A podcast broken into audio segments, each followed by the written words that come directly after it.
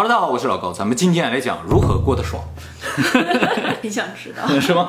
那么前两天我们做了一期视频，叫《一切都不是巧合》啊，里边呢介绍了世界三大心理学家的荣格，还有两个弗洛伊德和阿德勒。今天这个理论呢来自于阿德勒。那么阿德勒呢是一八七零年出生在奥地利维也纳的这么一个心理学家，他呢是犹太人，父母啊都是超级有钱的商人，但是他从小啊并不是很快乐，因为他小时候得有佝偻病。后来呢，他通过努力学习，考上了维也纳大学的这个医学专业，拿到了医学的博士学位。那么，由于他在医学界的这个成绩非常的好，所以呢，就被弗洛伊德邀请到他这个精神分析学会去了。那么，和弗洛伊德共事了几年之后啊，由于两个人观点不同而分道扬镳。那么，和弗洛伊德分道扬镳之后呢，阿德勒就自己建立了一个叫个体心理学派。这个学派对后世影响非常大，因为他的心理学特别的实用。对对对，你都知道，我很不开心的时候就会看一些他说，你都看过他的书。就是你用弗洛伊德的理论，就很容易钻到死胡同里去。哎，没错，哎，关于弗洛伊德，以后我们会重点介绍，毕竟他是三大宗师之首，对吧？那么咱们今天呢，就把阿德勒心理学里边最实用的一个部分介绍给大家啊，就是人生如何获得幸福，就是我们开头所说的怎么过得爽。那么要讲这个问题，我们首先就要介绍一下阿德勒心理学里面的三个核心的理论。第一个呢叫目的论，这个理论呢是跟心理创伤有关。什么叫心理创伤？就是你以前经历过一些挫折，或者是痛苦，或者是生活的巨变，造成你产生的心理障碍。一朝被蛇咬，十年怕井绳，这个就叫心理创伤。这种心理创伤很多人都有，只是有的人情节比较严重，有的人比较轻。那么关于这个心理创伤的问题啊，阿德勒和弗洛伊德的观点是完全相反。弗洛伊德认为啊，你现在出现了一些心理问题，是由于你过去的一段悲惨的经历所引发的。所以要解决你这个问题，必须找到你的这个悲惨经历，抚平这个悲惨经历了，你的心理创伤就被抚平了，你的病就治好。这种你现在的问题是由过去引发的，这种理论呢就叫做原因论。而阿德勒呢完全不同意这种观点。阿德勒的目的论认为，你现在的心理疾病不是由于过去的问题引发的，而是由于你现在的目的所引发的。举个例子，比如说有一个人，他以前出门的时候可能跟人发生矛盾了，被人打了。然后从此之后就再不敢出门了，每天把自己锁在家里，这就是一个心理疾病，对不对？按照弗洛伊德的原因论啊，就认为这个人之所以不敢出门，就是因为他以前出去被人打了嘛。所以要解决这个问题的方法，就是让他努力的回想他被打的过程，哎，让他勇敢的去面对这个事情之后，他就不再怕被打了嘛，他就敢出门了，哎，他的病就治好了，就有抗体了，就有抗体了，哎，也就是说你不再怕这个事情了。你就不会有这种心结，哎，怎么才能不怕呢？就是不断的回想，你见多了你就不怕，也有一定道理。当然有道理了，当然大家也体会出来，弗洛伊德的这种治疗方法是相当的痛苦的，哎，因为你要不断的重复你的痛苦。而用阿德勒的目的论来分析这个问题，就说这个人不出门是他不想出门，跟他以前被打没有关系，他只是为了实现他不出门这个目的，故意找了一个他以前被打的这么一个理由，这是个借口。就像现在有很多。老公，嗯，不愿意回家，嗯，然后他就说啊，我在家里很压抑，嗯，啊，在家里不放松，对对对对，哎，或者是为出轨找理由，哎，对对对，没错。所以阿德勒认为啊，心理创伤压根儿就不存在，人是不会因为过去而影响到现在。那么人既然不会因为过去而影响到现在，他为什么要不出门呢？因为不出门是他觉得更舒服的一个状态而已。他只是为了实现自己一个更舒适的状态而故意找了这么个借口。那么，弗洛伊德的因果论和阿德勒的目的论最大的区别在什么地方？就是弗洛伊德认为啊，人的现在是由过去所决定的，你有怎样的过去，就有怎样的现在，所以你的现在是被过去所支配的。你不改变过去，就改变不了现在。可我改变不了过去啊！哎，对，所以非常的痛苦啊，几乎无法治愈。你想治愈自己的心理创伤，唯一的方法就是找到过去的原因，努力想办法去解开这个结。而阿德勒认为，人的现在是由现在的目的所决定的，而这个目的呢，有可能是存在于你的潜意识当中的，就说你自己并没有意识到你有这样的目的，但是你的大脑已经开始为你的目的寻找理由。他上哪去找一个理由呢？就是上你的记忆当中去找，找到一个合适的理由，然后把它合理化，让你自己都觉得。是因为这个原因造成了这个结果，而事实上，这个原因根本就不存在于过去，而是你现在的目的。所以，想要治疗你心理创伤的唯一方法是改变你现在的目的，而不是寻找过去的源头。我觉得这个更合理一些，这个自己有主动权。对对对，再举个例子啊，比如说你喜欢一个人，你想去告白，但是呢，你最终没有去告白，为什么呢？就是你说啊，你紧张去结巴啊，所以不能告白。按照弗洛伊德的这个理论呢，就是要想让你告白，你就必须呢先解决你一紧张就磕巴这个问题，解决了这个问题，你就可以告白了。但是阿德勒认为，你不去告白，是因为你压根儿就不想告白。你要想告白，跟你结巴结巴没关系，真一定会去告白。嗯，哎，那么怎么这么好？那那个人不结巴，他也不一定去告白。对呀、那么你为什么不想去告白呢？你明明想去告白啊害，怕被拒绝。没错，就是因为你不告白更安全、更舒适，符合你现在的心理需求，所以你才不去告白。就是现状，我也可以接受。对你接受了这个现状，所以你就随便找了个理由说我结吧。比如说你不结吧，你就可能找其他的理由。那么整体来说，弗洛伊德的这个因果论啊是相当的悲观的，因为你的现在是由过去决定的嘛，而你的过去又很难改变，所以你只有后悔的份儿，你懂吗？而相反呢，这个阿德勒的目的论就非常乐观和积极了。嗯，他认为你的现在是由你现在所决定的，所以你要改变你的人生，只需要改变你现在的目的就可以。也就是说，弗洛伊德的心理学治疗注重的是抚平伤痛，嗯，而阿德勒的心理治疗是建立勇气、改变现状的勇气。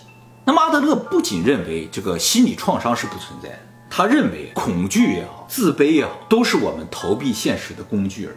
而且人现在所做出的决定，反过来还能够影响到过去。给大家举个例子啊，有人可能听过这个故事，就是说爱因斯坦小时候很傻的，上学的时候呢，连个小板凳都坐不好，所以呢，经常被同学啊、被老师嘲笑。那么后来，爱因斯坦成为这个世界上最聪明的人，他坐不好小板凳这个事情啊，就成为了一段佳话，你懂吗？同样是坐不成小板凳儿，如果爱因斯坦后来真的是一个傻子了，那么这个就是心理创伤，你懂吗？但他如果后来成为了一个很了不起的人，那这个就成为一个反差很天才的特质对天才的特质了。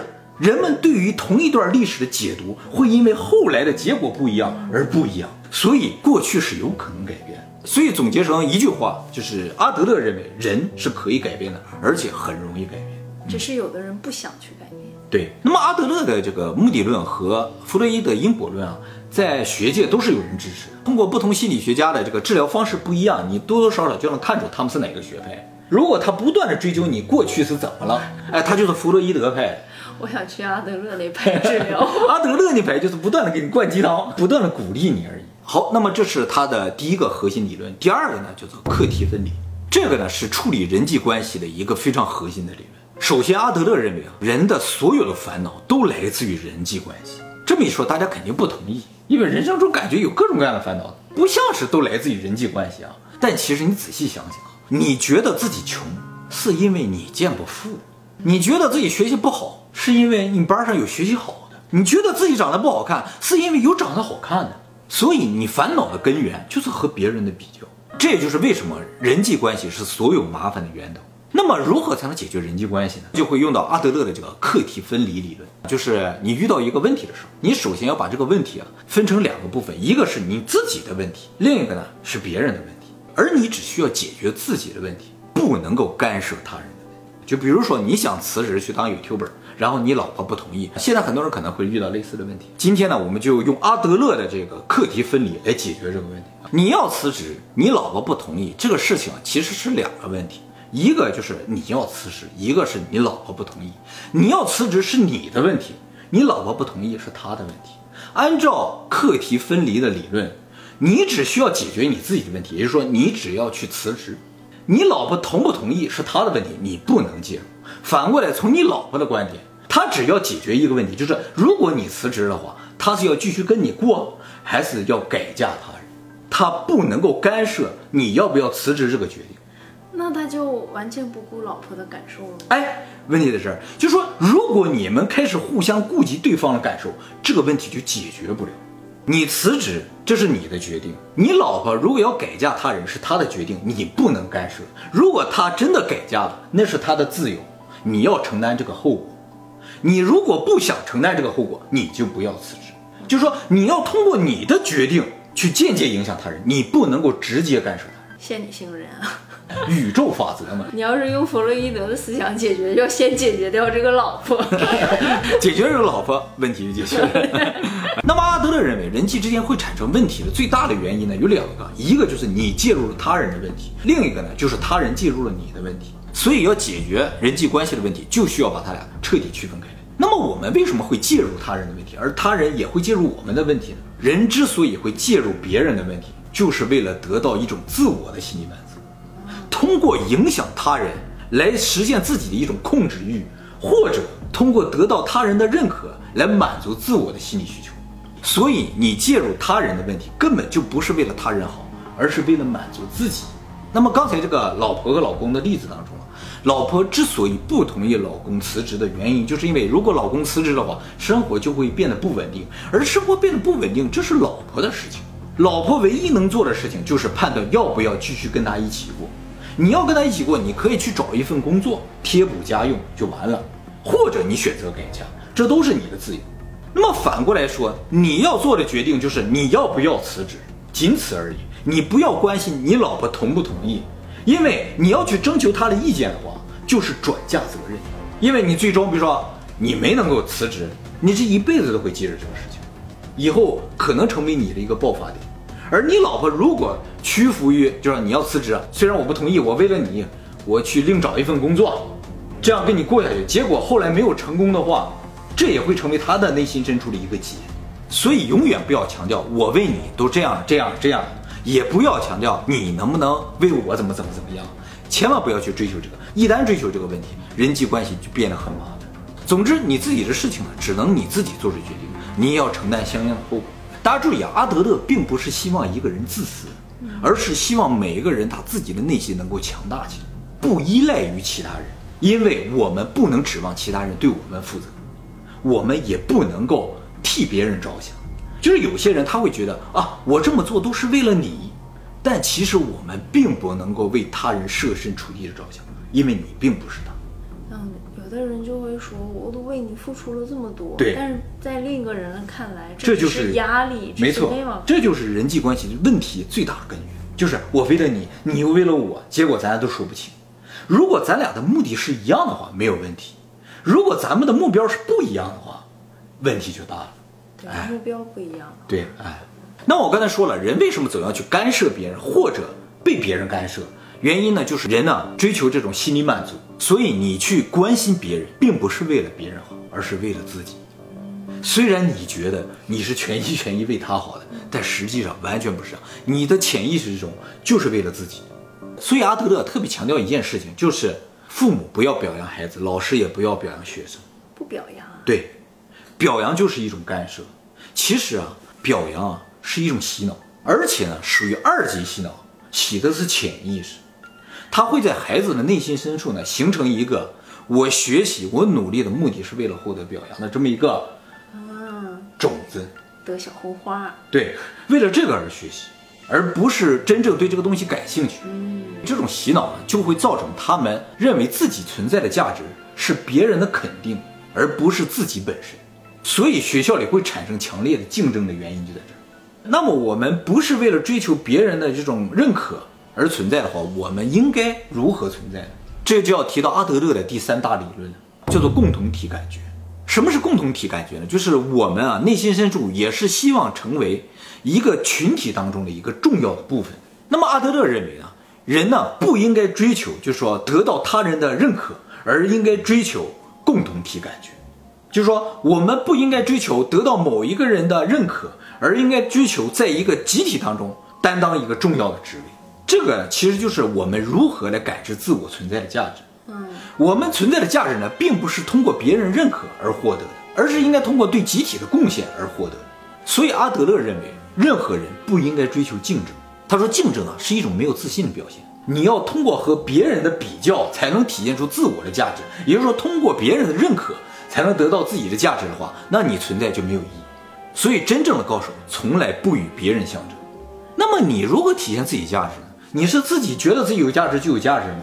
不是这样的，是你要通过对集体的贡献体现自己的价值。那么，这两个他人认可和共同体感觉最大的区别是什么啊？就是如果你是为了他人认可而存在的话，那他人不存在的时候，你就不会行动。就是比如说做好事，周围没人看，我就不做好事，因为我是为了得到别人认可我才做的。但是如果是为了集体的共同利益，他就不会在乎别人有没有人看。我做了这件好事是为了大家共同好。而且呢，如果你是为了别人的评价在努力的话，那么你就永远无法获得自由，你被他所束缚。我总是因为他的观点做出改变。对对对对，而共同体感觉就相反，你是为了自己而活着，就是我认为这是为集体做贡献，我就这么做了，别人的评价根本就不重要。那么夫妻之间呢，也属于一种团体，哎，共同体。如果这个共同体都是为了对方而活着，会非常的累。啊，当然了，夫妻两个人呢，目标相同的话还好，如果目标不同的话，会非常的累。说我为你牺牲那么多，你又反过头来，你又为我牺牲那么多，两个人的争论是永远不会停止。但是如果两个人都能够为整个集体着想，做出正确的行动的话，那么两个人之间就不会有任何的矛盾的同时，集体也可以正常的发展。所以，真正的夫妻之道啊，是应该两个人都为了两个人好而努力，而不是为了对方而努力。所以我们一开始提到那个例子，就是老公要辞职，老婆不同意这个例子，正确的解决方法应该是，老公要辞职，老婆立刻去找一份工作贴补家用，就是两个人做出的所有的决定都是为了这个共同体而在。那么怎么才会有这种共同体感觉呢？阿德勒理论提到了三个步骤啊，第一步呢就是接受自己，就是你要完全接受你自己的存在。这有人不接受吗？不不不，有很多人认为，当别人不再评价他的时候，他就觉得自己没有价值，这就是错误。换句话说，就别人任何人都不存在了，你都认为自己是存在的才行。这个呢是大家潜意识里的一个部分。很多人啊，看上去啊觉得自己存在，但是你仔细想想，你是不是在为着别人而存在？就有很多孩子就是为了父母而存在，根本就不知道自己为什么活在这个世界上。有很多上班的人也是一样，我就为了公司而存在的，或者我就是为了家里这个老母亲啊，或者是为了老婆而存在的，这就完了。你不能够接受自己的存在的话，你就无法体会到共同体感觉。当你能够完全接受自己的存在的时候，就不再会理会他人的目光，就是他人对你的评价就不重要了，因为他们在不在，你都在。第二个，就是信赖他人，这个信赖啊是无条件的。这个大家可能也会觉得很难，是吧？我怎么才能无条件的相信别人呢？你如果不走出这一步，别人也不会信赖你。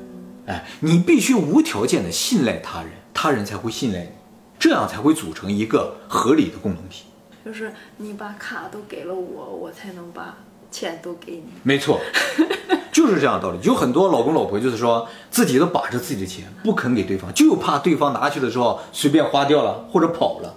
如果你达不到这种信赖，你们两个就压根儿就不要组成共同体。你需要做的事情拿，着真的跑了怎么办？你需要做的就是把卡给对方，而他跑不跑是你需要承担的后果，你不能够介入。他跑不跑这个事情是由他做出的决定。如果他也信赖你，他是不会跑的。他跑了肯定另有原因。他跑肯定是有原因的，就是不喜欢你这个人，对跟你钱没有没错，就像刚才我们说，老公要辞职，老婆不同意，你会担心你老婆改不改嫁，就说明你们俩之间一定有问题。如果你们俩是绝对信任或者关系好的话，你根本就不会担心他会改嫁的问题。所以要学会相信你共同体的另一个人或者另一群人。第三步呢，就是对整个共同体做出贡献。你不能够干涉别人，但是你要为整个整体做出贡献。你不能够去损害这个整体的利益。如果损害的话，别人就不再相信你，你就不再是这个共同体的一份子，你的存在就没有价值。阿德勒说呢，你只要做到这三步的话，你的这种被他人认可的需求就不存在了，你就能从他人的评价中获得释放，获得真正的自由。那么不活在别人的评价之中，就会被别人所讨厌。感觉很自大。对对对，就是别人说什么你也不听吗？你只做你自己想要做的事情。可是我虽然没听，可是我在为这个集体做贡献，他为什么讨厌我？啊，别人也会讨厌你会耶，就你一直在那儿干活，之类的，对不对啊？很不合群儿那种感觉，对不对？所以你要想获得真正的心理解放，获得真正的自由，就需要有被别人讨厌的勇气，不怕别人讨厌，因为他讨厌你，对你的生活没有任何影响。他怎么说无所谓。，对，完全没有影响。真正的自由就是被别人讨厌。什么时候你被别人讨厌了，你就自由了。啊，那么被讨厌的勇气呢，也成为阿德勒心理学的一个核心词汇。那么在最后呢，我想问大家一个问题：大家有没有考虑过，就说像比尔盖茨呀，还贝索斯啊，这这么有钱的人，他们为什么还在不停的工作？他们想为共同体做贡献。没错，就是说他们到那个程度了之后，他们的共同体就是整个社会。他们为什么想为共同体做出贡献？因为为共同体做出贡献是人生最终的目标。那么我们没有像他们一样为社会做出贡献，难道就没有实现最终的目标吗？也不是。我为家庭做出贡献了，就为我们这个共同体做出贡献，我就已经实现目标了。所以在任何时候，我都已经得到了人生最终的目标，而得到了满足，于是就得到了幸福。那比尔盖茨也对他家里做出贡所以献，他为什么还要？幸福是不断不断产生、不断进行下去的。啊，你做的每一件事情，只要是为共同体做出贡献，每一点都是幸福。幸福并不是说我人生最后等我临死的时候，我达到人生最高的目标了，我赚了最多的钱，我躺下的时候，我觉得啊，我幸福了。不是这样，幸福在每时每刻发生。你只要做出一个对共同体有意义的事情，这一时刻你就获得了幸福。所以，幸福对所有人来说都是很容易获得的东西所以看完这个影片，也可以获得一种幸福。啊，没错，就是为我们这个共同体做出了贡献。像我录完这个影片，也是获得一种幸福，因为为这个共同体做出了贡献。大家注意啊，你做出的这个行为对共同体有意义，是对你自己所处的共同体有意义。